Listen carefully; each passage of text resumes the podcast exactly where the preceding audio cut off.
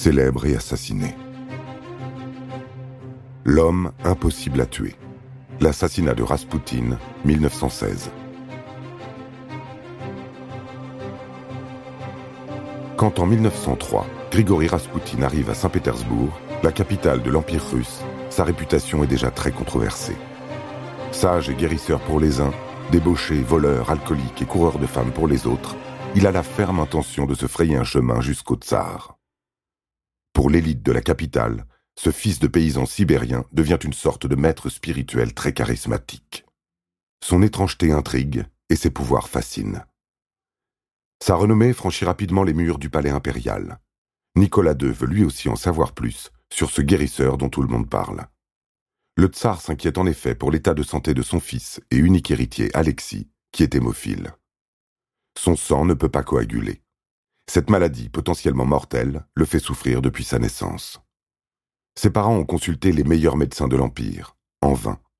Alors pourquoi pas Raspoutine Et un jour que le tsarevitch se blesse, Raspoutine le soigne grâce à des incantations.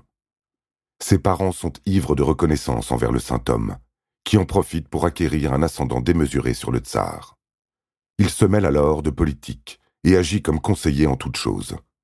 Il vit de plus en plus en débauché. Sa doctrine est désormais de s'enfoncer dans le péché pour se rapprocher de Dieu. Par chance, ses cheveux gras, sa barbe hirsute et son regard envoûtant lui valent les faveurs renouvelées des femmes de la haute aristocratie russe. En Europe éclate la Première Guerre mondiale. Quand Nicolas II part pour le front, il confie la régence à sa femme et à Raspoutine. Mais alors que l'armée russe subit de nombreux revers, la colère monte à l'encontre des régents. De plus, certains ont des comptes personnels à régler avec le favori. Les très puissants Yusupov, par exemple, qui ont été déclarés indésirables depuis qu'ils ont osé critiquer le favori.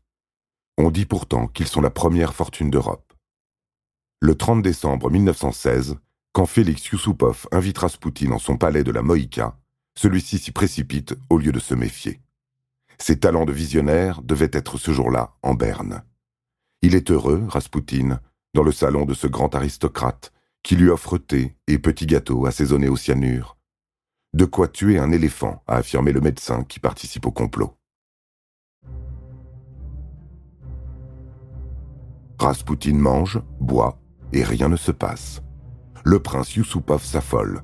Que faire si le plan ne marche pas? Exaspéré, il s'empare du revolver du grand-duc Dimitri Pavlovitch caché non loin et tire sur Raspoutine. Il s'écroule, convulse, puis s'immobilise. Il a été touché au cœur, le médecin le déclare mort.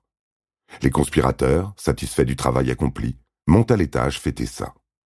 Mais le prince, saisi d'inquiétude, redescend et constate que le cadavre est toujours bien là. Sauf que le voilà qui ouvre un œil, puis l'autre, qu'il se lève d'un bond et le saisit au cou. Ce n'est qu'à grand-peine que le prince parvient à se dégager. Il court chercher ses complices, mais à son retour, Raspoutine a disparu. Il est parvenu à se traîner jusqu'à l'escalier et à ouvrir une porte pourtant verrouillée. Vladimir Purichkevitch lui tire dessus par deux fois, mais le diabolique conseiller disparaît dans la nuit russe. Au terme d'une poursuite hallucinante, un des conspirateurs parvient à loger une balle entre les deux yeux de l'increvable Raspoutine. Il a de nouveau l'air tout à fait mort.